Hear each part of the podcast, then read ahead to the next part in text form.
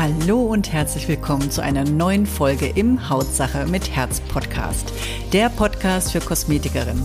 Ich bin Birgit Bollwein und auch heute gibt es wieder emotionales, lehrreiches und mutmachendes auf deine Beauty-Ohren, damit du dich endlich traust, dich als Expertin zu zeigen. Hier bekommst du alles, was du dafür brauchst, damit klar wird, dass in deinem Beruf mehr steckt als ein bisschen Puder, Lippenstift und Dulli-Dulli. Los geht's! Hallöchen wieder zu einem neuen Podcast, einem neuen Hautsache mit Herz Podcast. Schön, dass du dabei bist, mir auch folgst. Vielleicht magst du den Podcast auch mal teilen. Vielleicht magst du auch mal ein Like schenken, so dass auch hier Podigy beziehungsweise ähm, dieser Podcast ein bisschen mehr Gewichtung bekommt, damit ja, man auch motiviert ist, hier diesen Podcast weiter zu gestalten, weiterzumachen für euch. Und ich weiß, dass hier schon sehr, sehr viele, äh, sehr viel Mehrwert rausholen konnten. Und ich hoffe, dass das auch in Zukunft so bleiben wird, wobei ich noch was anderes am Start habe in Zukunft. Aber darüber möchte ich jetzt im Moment noch nicht sprechen.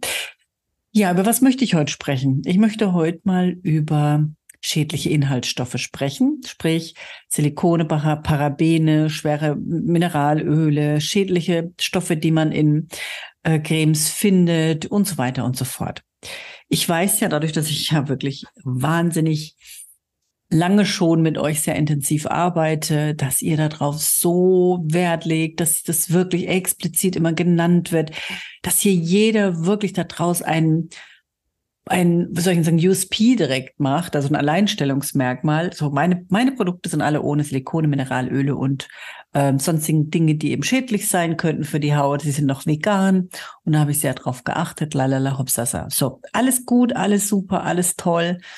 Mega klasse, wenn ihr hier so eine Qualität auch wirklich im Studio stehen habt, wenn es um die Produkte geht. Aber jetzt Achtung, Stopp. Und jetzt möchte ich mit euch mal hier Dacheles reden. Denn Fürs Gesicht ist ja alles gut, es ist aber nur ein kleiner Teil der Haut. Und jetzt geht's doch mal darum, was ist denn mit dem Rest? Wer macht denn von euch Körperpflegeberatung, by the way? Also was ich da höre, sind es die wenigsten. Ganz viele haben auch überhaupt keine Körperpflege im äh, Studio stehen. Aha. Okay, also im Gesicht kann es schaden, aber so am Körper hört es dann irgendwie auf, weil da werden nämlich diese Dinge genommen, täglich, manchmal sogar zweimal. Also damit wird sich geduscht, ne, da sind auch manchmal Parabene, Silikone, schädliche Stoffe drin.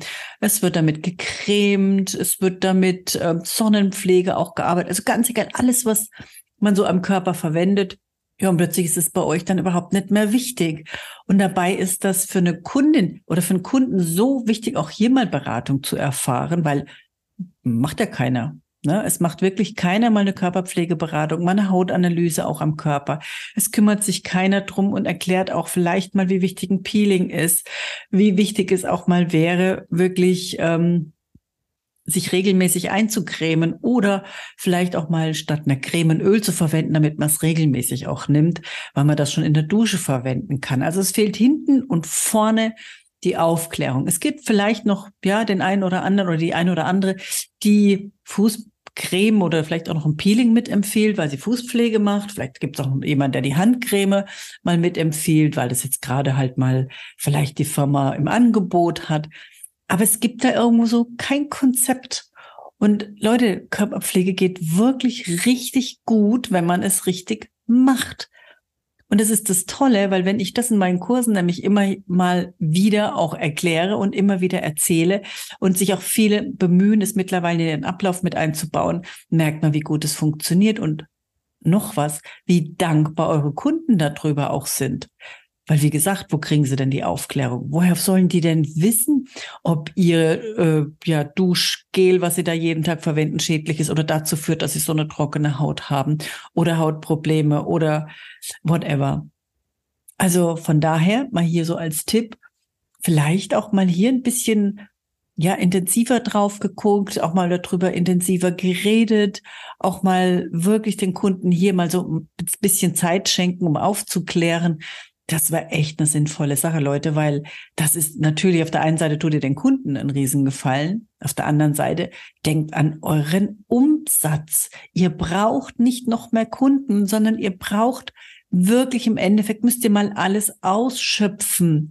Nicht nur eure Behandlung und vielleicht mal das eine oder andere Produktchen, sondern eine Behandlung dazu ein Upgrade, dann eben zu den Produkten eben noch Spezialprodukte, dann eben auch noch ein Make-up mit Wimperntusche, Eyeliner, Lipgloss und so weiter und so fort.